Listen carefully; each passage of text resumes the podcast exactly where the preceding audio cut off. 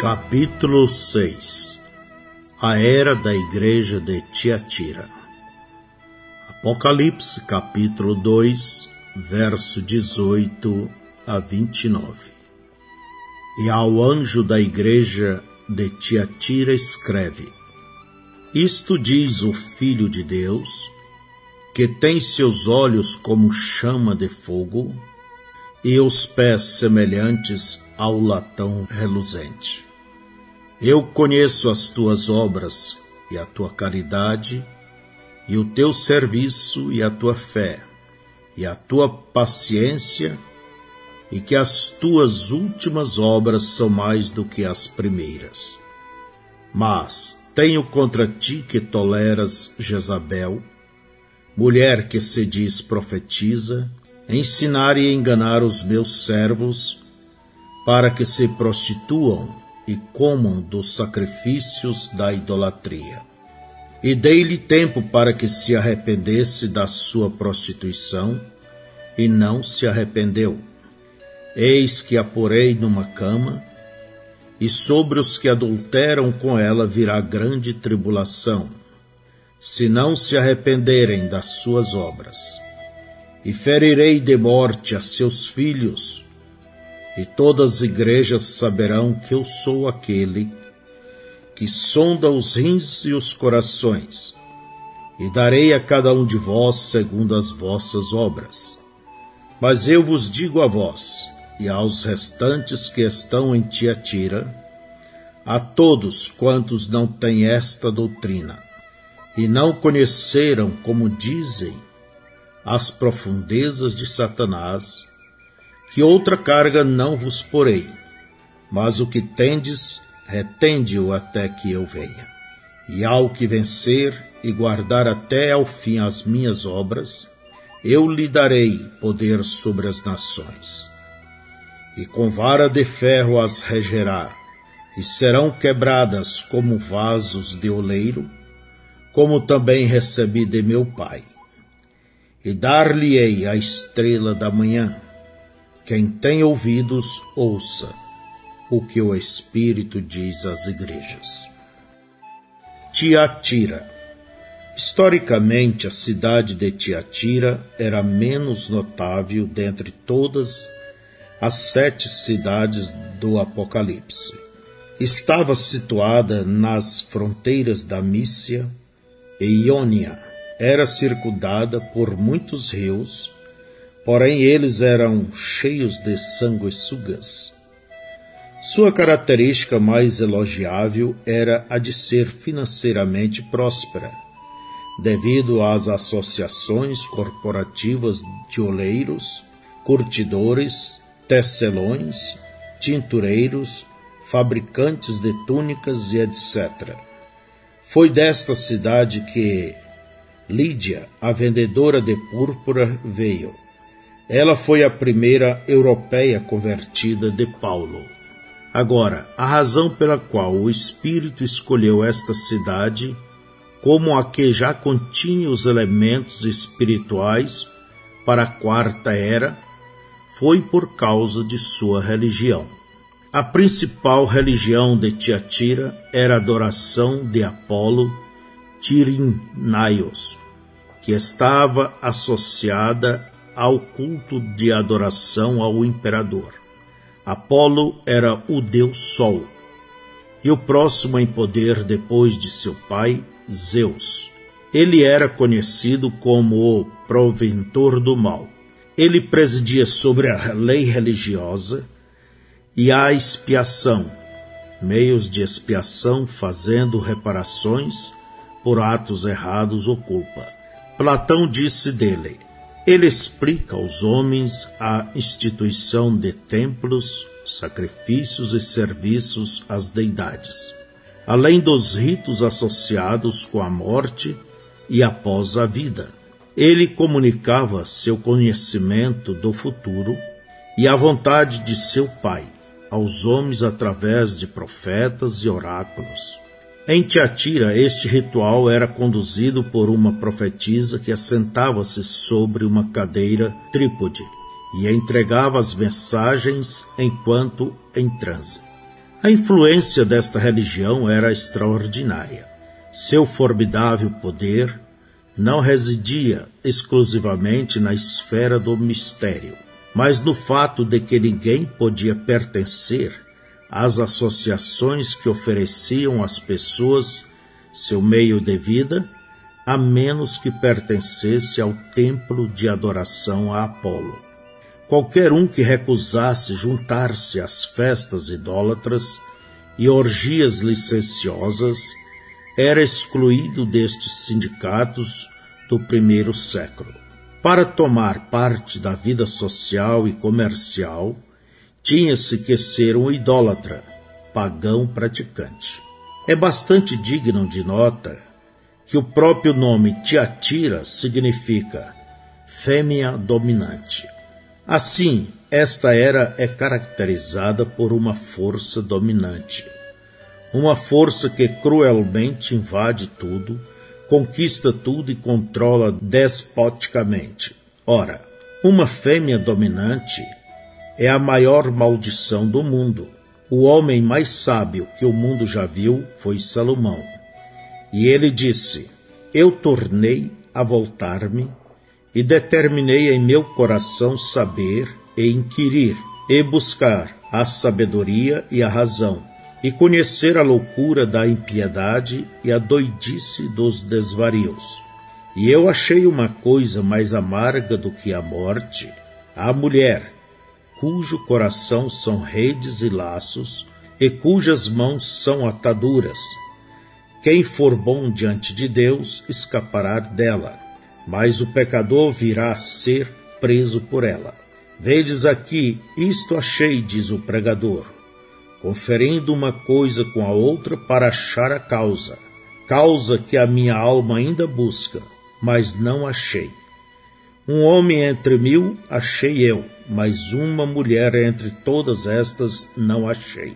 Eclesiastes, capítulo 7, verso 25 a 28. Paulo disse: Não permito, porém, que a mulher ensine nem use de autoridade. Desde o jardim do Éden, a mulher tem procurado constantemente, com êxito, assumir o controle sobre o homem. E hoje mesmo é o mundo da mulher com a deusa da América sendo uma fêmea nua, tal como o ídolo feminino caindo dos céus. Recorde que de seus braços era barras de ferro. Caracterizou a primeira era ou a era de Éfeso. Assim o seu poder cresceu até que ela ganhou absoluta autoridade, sendo tal autoridade usada indevidamente através de sua ídolo de ferro. Agora, uma mulher não está destinada a ter uma ídole de ferro. Ela deve, de acordo com a Santa Escritura, ser submissa ao varão. Isso é exigido dela. A mulher, que é verdadeiramente feminina, completamente feminina, terá essa ídole. Não um capacho.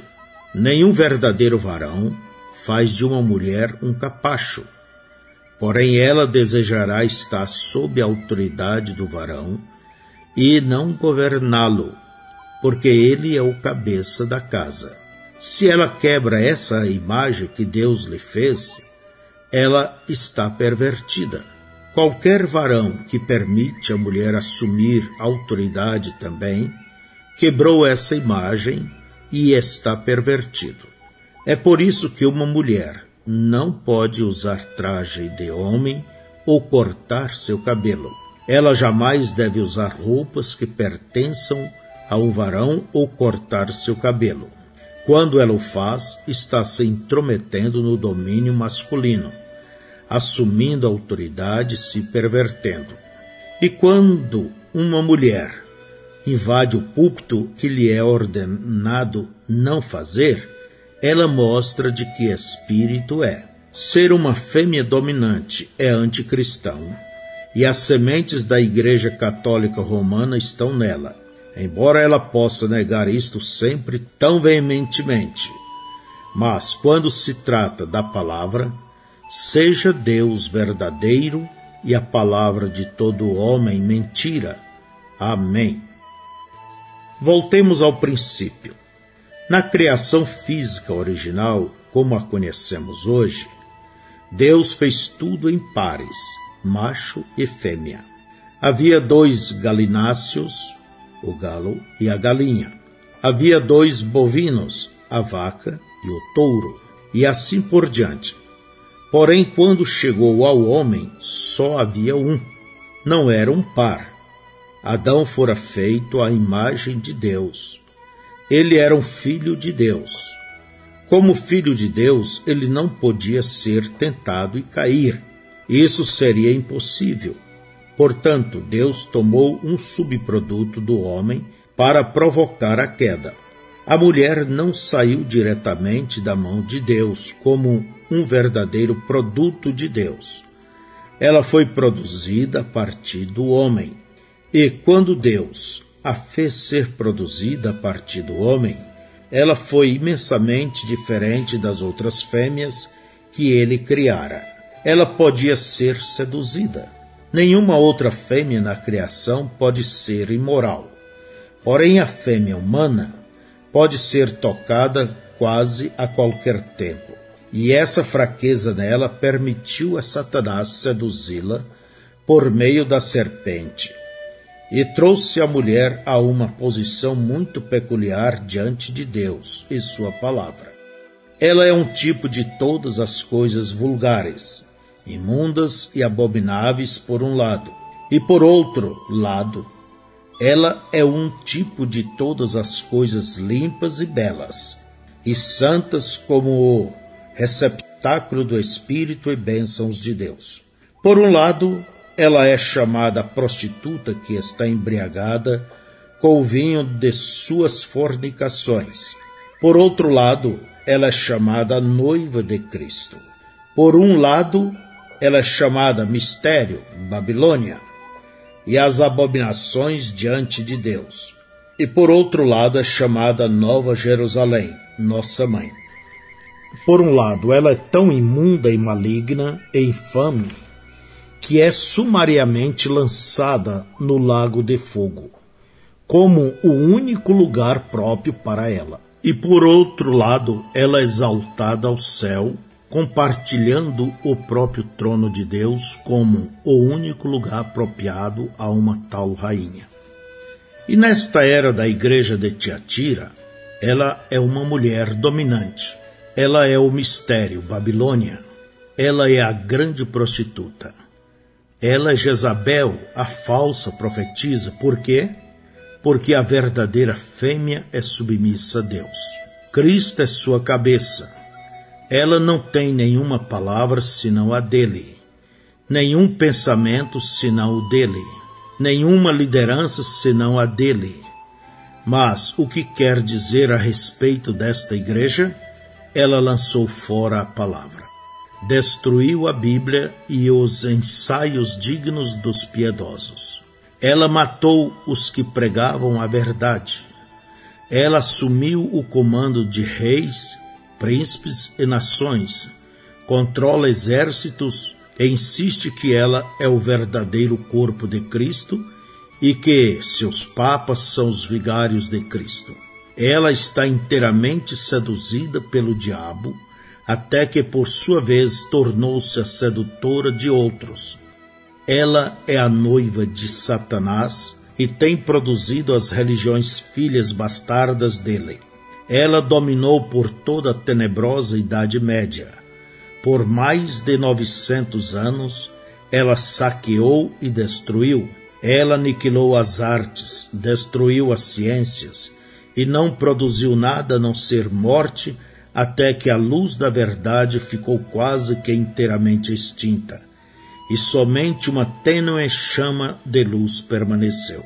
O azeite e o vinho quase cessaram de fluir, embora ela dominasse os reinos mundiais e exigisse que todos os homens encontrassem sua cidadania nela, havia um pequeno grupo que pertencia a Deus e sua cidadania estava no céu e a esse ela não podia destruir.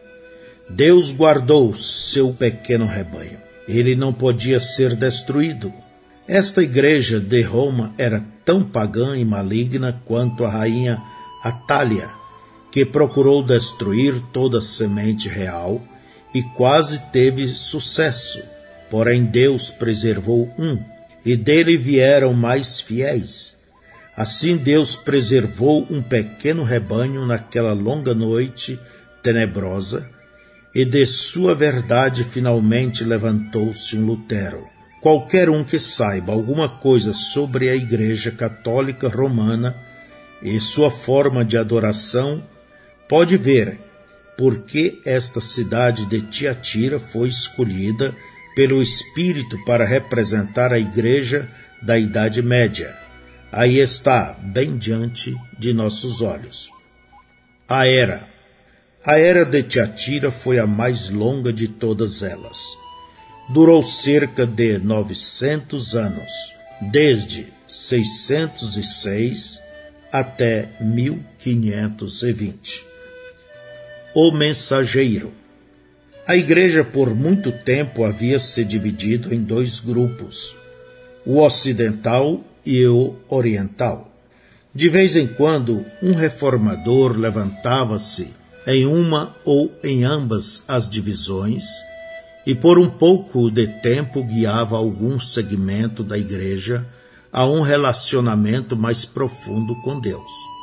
Um homem desse calibre no Ocidente foi Francisco de Assis, verdadeiramente bem-sucedido por um tempo.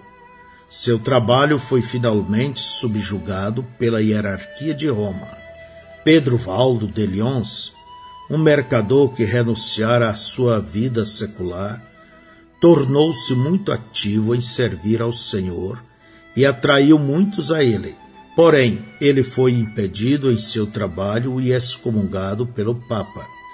Nem os grupos do Oriente nem os do Ocidente tiveram entre eles um homem que pudesse ser o mensageiro para esta era, quando examinado à luz da Escritura. Entretanto, houve dois homens nas Ilhas Britânicas, cujos ministérios na palavra e em obras podiam suportar o teste da verdade. Foram eles São Patrício e São Columba. Foi a São Columba que coube o quinhão de ser o mensageiro. Embora o mensageiro da era de Tiatira fora São Columba, quero falar um pouco sobre a vida de São Patrício como um exemplo para nós e também para mostrar a mentira da alegação de Roma de que São Patrício, assim como Joana d'Arc, foi mais um dos seus. Patrício nasceu da irmã de São Martim, na pequena cidade de Bonaver, às margens do rio Clide. Um dia, enquanto brincava à beira-mar com suas duas irmãs, uns piratas se aproximaram e raptaram todos os três. Para onde as irmãs foram, ninguém sabe, porém, Patrício, seu nome era Sucat, foi vendido a um capitão da Irlanda do Norte. Sua tarefa era cuidar de porcos. Para fazer isto, ele treinou cães. Tão bem treinados eram seus cães que muitas pessoas de longe e de perto vinham comprá-los. Em sua solidão, ele voltou-se para Deus e foi salvo. Então veio o desejo premente de escapar e retornar ao lar e aos seus pais. Ele idealizou um plano que empregava grandemente a sua habilidade como treinador. Ele ensinou os cães a deitarem-se sobre ele e cobrirem seu corpo cuidadosamente, e não se moverem até serem mandados.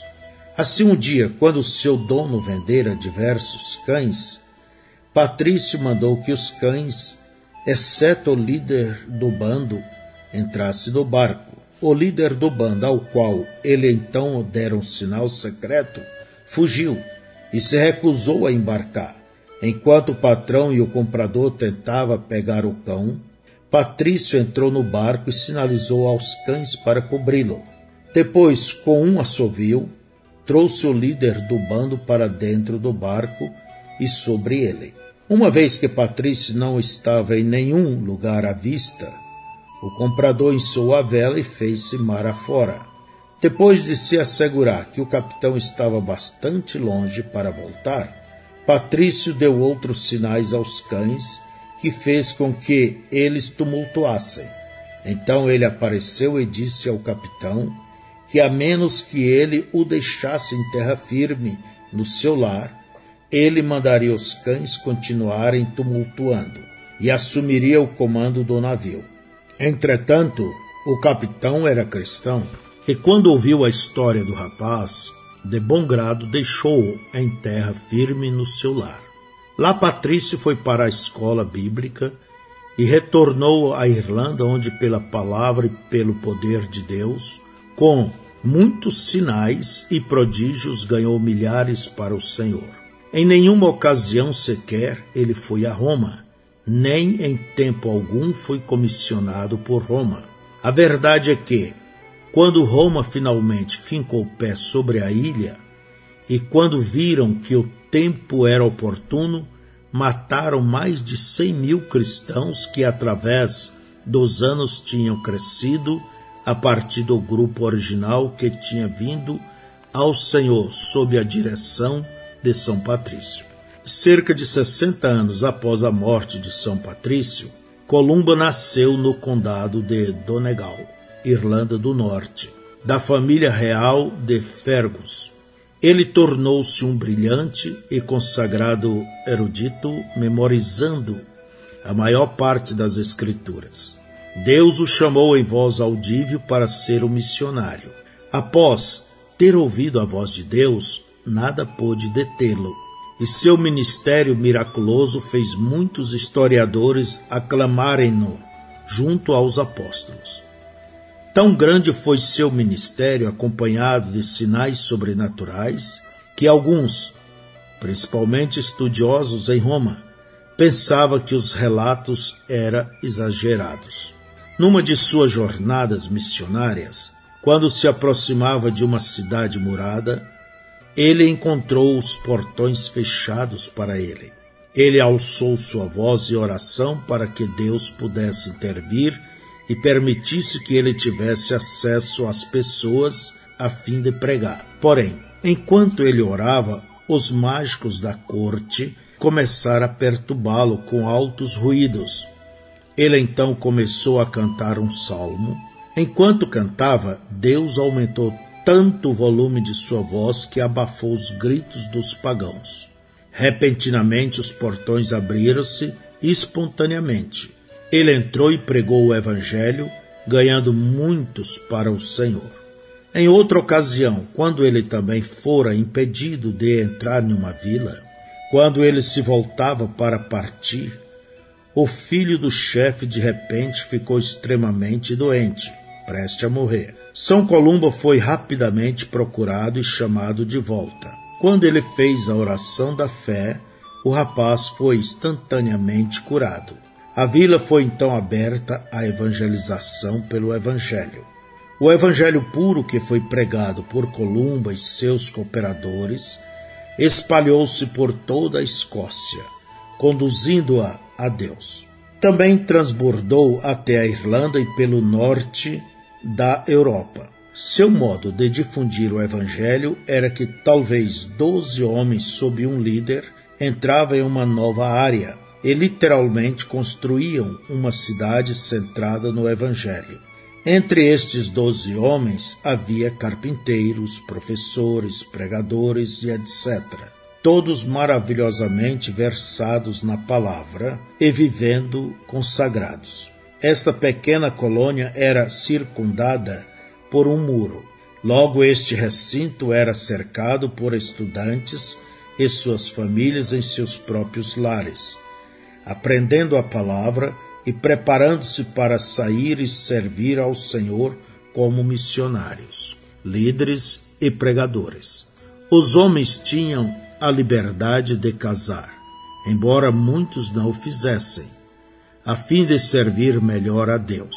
Eles permaneciam livres da ajuda do Estado e, por isso, evitavam a política.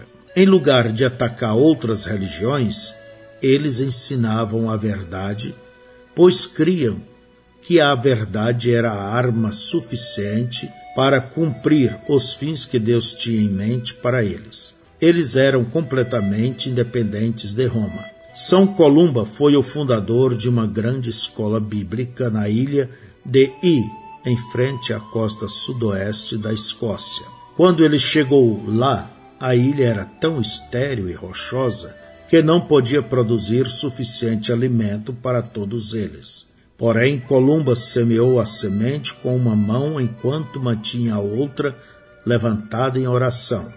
Hoje, a ilha é uma das mais férteis do mundo.